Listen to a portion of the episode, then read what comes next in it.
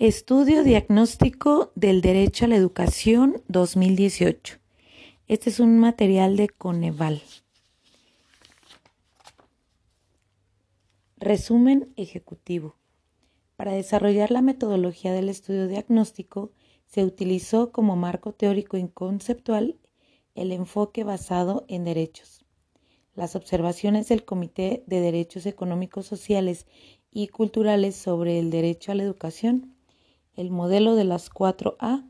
asequibilidad, acceso, aceptabilidad y adaptabilidad de la relatora especial del derecho a la educación Katarina Tamasevsky y el enfoque de la propuesta elaborada por la Oficina Regional de Educación para América Latina y el Caribe de la Organización de las Naciones Unidas para la Educación, la Ciencia y la Cultura, eh, con sus siglas UNESCO. Santiago para la segunda reunión intergubernamental del Proyecto Regional de Educación para América Latina y el Caribe 2007. El artículo tercero de la Constitución, fundamento normativo del derecho a la educación en México,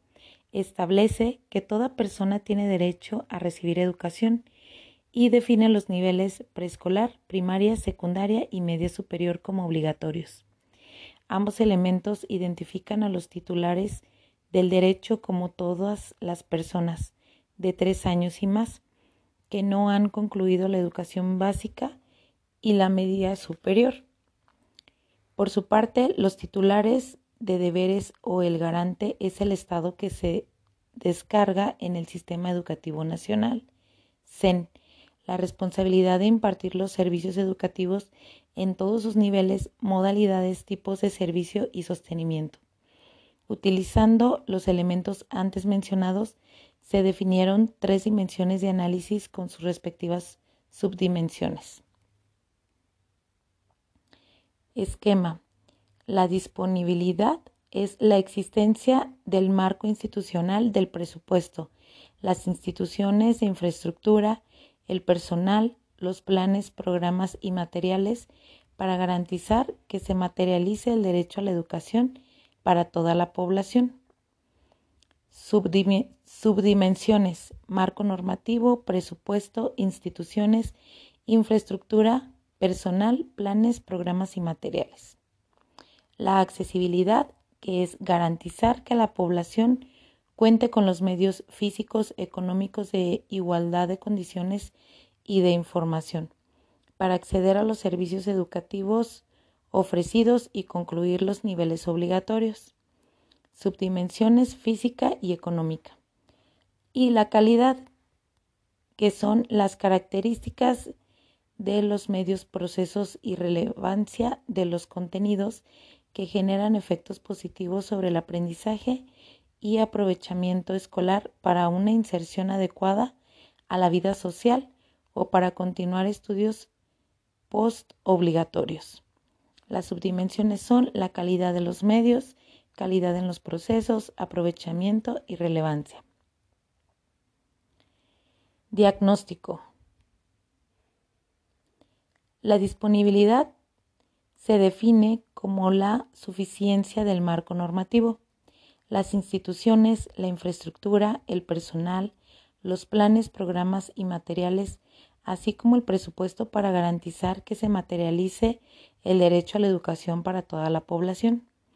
El gasto nacional en educación, incluyendo público y privado, en 2016 era de 6.8% del Producto Interno Bruto y el gasto público representaba solo 5.1% del Producto Interno Bruto, equivalente a 18.9% del gasto federal programable cantidades por debajo de las recomendaciones de organismos internacionales. Además, el gasto por alumno era significativamente menor para México que para los demás países miembros de la Organización para la Cooperación y el Desarrollo Económicos, OCDE. La distribución del gasto público dista de ser eficiente para garantizar el cumplimiento del derecho. Por ejemplo, la proporción gastada en educación para adultos es insignificante comparada con el tamaño de la población que lo requiere y el destino del gasto se enfoca casi en su totalidad al pago de nómina y deja algunos rubros como materiales, capacitación e infraestructura sin suficiente funcionamiento, financiamiento. Por tanto, la disponibilidad y distribución del presupuesto es insuficiente para garantizar el derecho a la educación. Además, las personas del nivel medio superior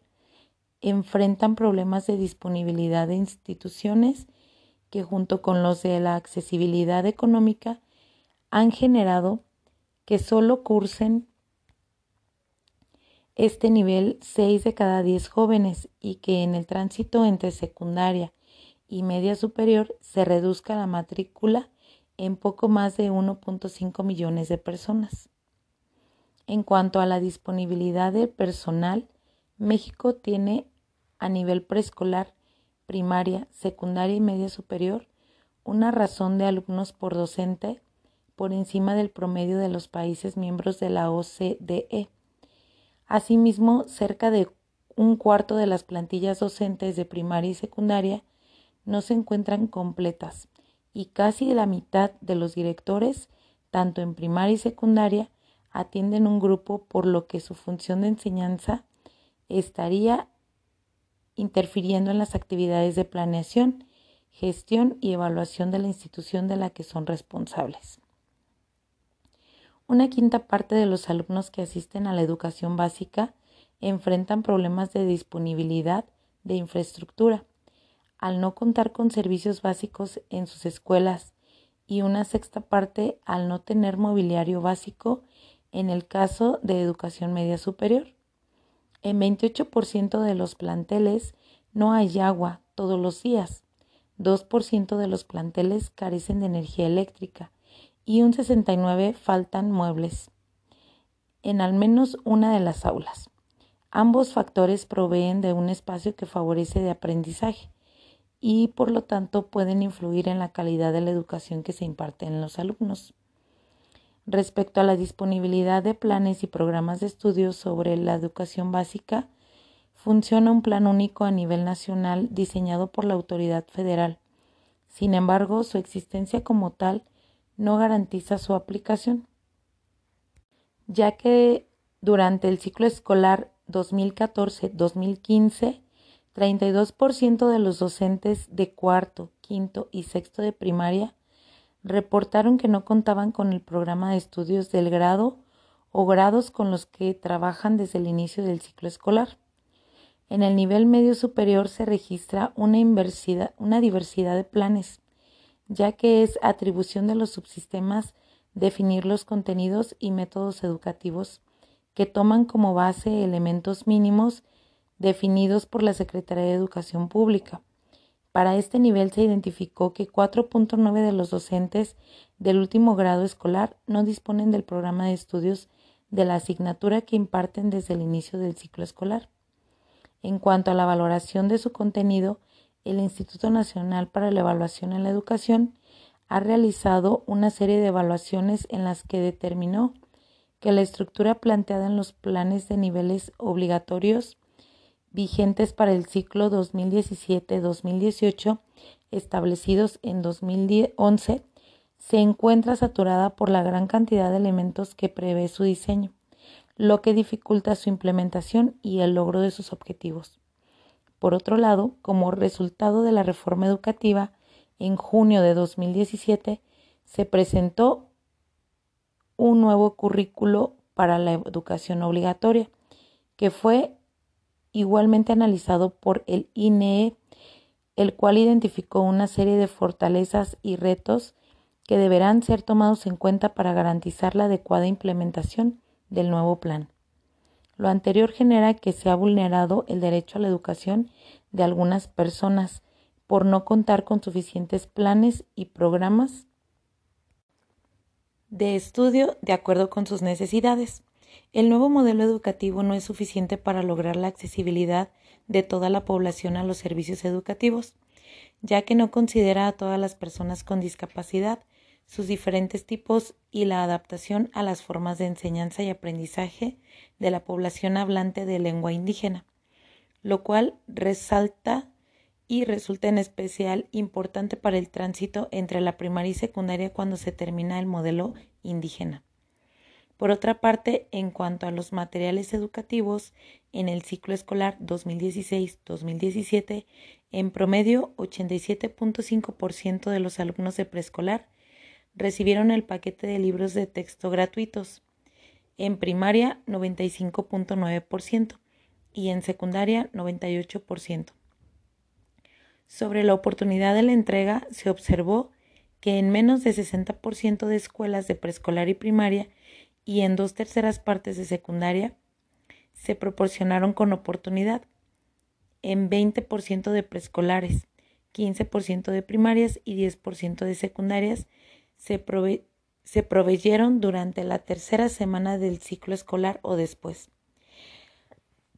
Además de la suficiencia y entrega, no se cuenta con información sobre la calidad de estos o si son pertinentes o adecuados culturalmente. La dimensión de accesibilidad se enfoca en garantizar que la población cuente con los medios físicos y económicos para acceder a los servicios educativos ofrecidos y concluir los niveles obligatorios. En relación con el análisis de accesibilidad física, se encontró que en 2015 había más de 1.3 millones de niños y jóvenes que invertían tiempos excesivos de traslado a la escuela,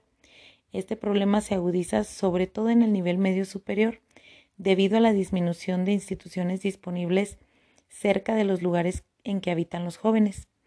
Es importante resaltar que sin información georreferenciada de las escuelas y datos actualizados de la población por localidad, no es posible estimar el total de los titulares del derecho que enfrentan limitaciones físicas de acceso. Ahora bien, aparte de los problemas en cuanto a la distancia para llegar a los centros educativos, las personas padecen también limitaciones en el acceso económico, en especial a medida que aumenta el nivel escolar. Esto se verifica en las diferencias en la asistencia para la población y sobre y por debajo de la línea de pobreza extrema por ingresos. Que tienden a incrementarse en secundaria y media superior, al igual que la población de la población, proporción de la población que no asiste a la escuela por motivos económicos debido al costo de oportunidad laboral. La dimensión de calidad se refiere a las características de los medios, procesos y relevancia de los contenidos que generan efectos positivos sobre el aprendizaje y aprovechamiento escolar para una inserción adecuada a la vida social o para continuar estudios obligatorios. La subdimensión calidad de los medios prevé tanto el personal como la infraestructura y los materiales idóneos para el aprendizaje. En lo referente al personal se encontró que si bien la reforma educativa parece atender algunas de las recomendaciones de la OCDE para mejorar la calidad docente, está en una etapa temprana de implementación como para apreciar sus resultados en especial en la mejora del aprovechamiento de los alumnos. Finalmente, destaca que la información pública sobre la calidad de los materiales y la infraestructura es casi inexistente. En la calidad de los procesos se analizaron las prácticas de enseñanza, que tienen un efecto determinante en el aprendizaje de los estudiantes, y con ello en el pleno ejercicio del derecho, la evidencia muestra que los docentes dedican 75% de tiempo a la enseñanza, cuando el óptimo es al menos 85%. El resto se destina a actividades de gestión o ajenas a la enseñanza. Además, la misma encuesta revela la persistencia de prácticas con poca influencia en el aprendizaje, como la revisión del cuaderno de ejercicios o la realización de ejercicios en tareas similares y se deja de lado el uso de las tecnologías y de la información y la comunicación y el desarrollo de proyectos. El aprovechamiento de los estudiantes en México, identificado a partir del nivel de dominio de los conocimientos y la adquisición de habilidades o competencias, muestra bajos niveles tanto en estándares a nivel nacional. Por ejemplo, la prueba, la prueba planea Plan Nacional para la Evaluación de los Aprendizajes y en los internacionales como la prueba PISA Programa Internacional de Evaluación de los Alumnos, en la subdimensión Relevancia de la Educación, que mide la utilidad de la educación, no se encontró evidencia contundente que demuestre que la calidad de la educación esté desarrollando armónicamente todas las facultades del ser humano como lo marca la Constitución. Un elemento utilizado para aproximar la relevancia de la educación es la posibilidad de que la educación obligatoria dote de habilidades, capacidades y conocimientos necesarios para ingresar a la educación superior, en caso de que se desee. Al respecto, en 2016, casi la mitad de los aspirantes al nivel superior fueron rechazados, 48.6%, y se mantuvo cerca de 20% de los lugares sin ocupar que se ofrecieron 18%. 18.3%. Lo anterior podría sugerir que además del problema de la disponibilidad de instituciones en este nivel, la calidad educativa en el nivel medio superior podría no estar generando las competencias requeridas para que las personas continúen estudios posobligatorios. Finalmente, cabe señalar que la garantía de los derechos humanos depende en gran medida de la disponibilidad de instrumentos apropiados para la formulación y evaluación de las políticas en la materia. Al respecto, el desarrollo del diagnóstico visibilizó que a falta de información de carácter público, varios elementos del derecho no pudieron ser analizados en profundidad y por lo tanto no fue posible obtener información concluyente sobre el estado actual del ejercicio del derecho a la educación por parte de las personas. Destaca, por ejemplo, que la información de infraestructura para educación básica que se encuentra disponible en medios públicos no está actualizada. 2013, año de levantamiento del censo en escuelas, maestros y alumnos de educación básica y especial, es el último dato disponible. Motivo por el cual el análisis de esta información podría no ser vigente, sobre todo considerando, por ejemplo, los sismos ocurridos en septiembre de 2017 que afectaron a un importante número de escuelas. Brechas. Un hallazgo de este análisis es que la entidad de residencia de los estudiantes genera diferencias en el acceso al derecho, tanto en la disponibilidad, especialmente de infraestructura y de personal, como en la accesibilidad y en el aprovechamiento. Chiapas, Guerrero, Oaxaca y Veracruz presentan los menores niveles de acceso a la educación. Por otro lado, el disfrute del derecho a la educación es diferenciado entre los grupos etarios. Los adultos mayores son el grupo más excluido del ejercicio del derecho y además al que menos recursos se les destinan. De la población en edad escolar, uno de cada cuatro niños de 3 a 5 años no asiste a preescolar, aún teniendo instituciones para ello, mientras que 4 de cada 10 jóvenes de 15 a 17 años no cursan la educación media superior. También se observa que las brechas por sexo que excluían a las mujeres del derecho a la educación se han ido cerrando. No obstante, las diferencias se muestran en que las mujeres de mayor edad tienen menores niveles de educación en comparación con los hombres y que estos de 12 a 17 años, a diferencia de las mujeres, reportan menores niveles de asistencia y eficiencia terminal. A excepción de la asistencia a primaria, los demás indicadores de acceso y eficacia muestran que la población con menor condición económica está más rezagada en el disfrute del derecho a la educación en todos los niveles. Al respecto, uno de los grupos en mayor vulnerabilidad en cuanto a su disfrute al derecho a la educación es la población hablante de alguna lengua indígena, ya que presenta un menor nivel de accesibilidad física y económica, además de enfrentar un sistema educativo que no ofrece servicios integrales con pertinencia cultural, puesto que el modelo educativo indígena es vigente solo en los niveles de preescolar y primaria. Únicamente opera en localidades indígenas. Por ello, cuando existe población indígena fuera de ellas, ésta no tiene acceso a este tipo de modelo, Además, los materiales en lengua indígena suelen no distribuirse a tiempo de manera suficiente o en la lengua correcta. Asimismo, el personal que habla su misma lengua algunas veces resulta insuficiente. Por otro lado, las personas con discapacidad enfrentan la falta de adaptación de servicios, tanto en infraestructura como en materiales y personal capacitado, así como insuficientes apoyos para garantizar el acceso a la educación. Esto ha generado que parte de esta población no pueda disfrutar con equidad el derecho frente a las personas sin discapacidad, lo cual amplía las brechas de asistencia a la escuela conforme aumenta el nivel educativo. La situación de embarazo y maternidad en las mujeres en edad normativa escolar produce disparidad en el acceso al derecho. Un ejemplo de ello es que 3.5% de mujeres de 3 a 17 años que dejaron la escuela declararon que se embarazaron o tuvieron un hijo. Otra brecha identificada en el estudio diagnóstico es la correspondiente a la población que habita en zonas rurales frente a las urbanas ya que las primeras tienen un menor acceso a la educación, menor disponibilidad de los servicios educativos, así como una menor calidad, lo que impacta su aprovechamiento escolar. Finalmente, se advierten importantes diferencias dependiendo de la escuela a la que se asiste, ya sea por el tipo de servicio o sostenimiento. La evidencia mostró que las escuelas comunitarias enfrentan los mayores retos para garantizar el ejercicio pleno del derecho a la educación, ya que éstas ofrecen menores niveles de infraestructura y su personal personal tiene menor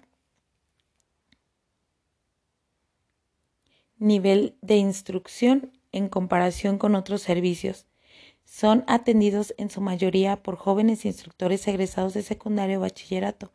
además de que todas las escuelas comunitarias son multigrado, lo que significa grupos heterogéneos en edades y grados escolares. Conclusiones. Con base en la evidencia recabada a nivel nacional y estatal, tanto de resultados de indicadores como de análisis general del derecho a la educación en México, de las dimensiones y subdimensiones, así como el análisis de las brechas, se identifican ocho retos principales para avanzar en la garantía del disfrute pleno del derecho a la educación. Incrementar la disponibilidad de instituciones en educación media superior y fomentar el acceso y permanencia de los estudiantes en mayor situación de vulnerabilidad que cursan este nivel educativo, mejorar la infraestructura educativa para garantizar condiciones óptimas de aprendizaje a todos los titulares del derecho, propiciar la asistencia a la educación preescolar, disminuir las inequidades en el acceso y disfrute del derecho entre grupos de población, asegurar que la calidad de la educación sea igualitaria entre la población que asiste a distintos tipos de escuela, reducir el porcentaje de población adulta en rezago educativo que no accede al derecho a la educación, elevar el aprovechamiento escolar de los alumnos e implementar estrategias encaminadas a mejorar la formación docente.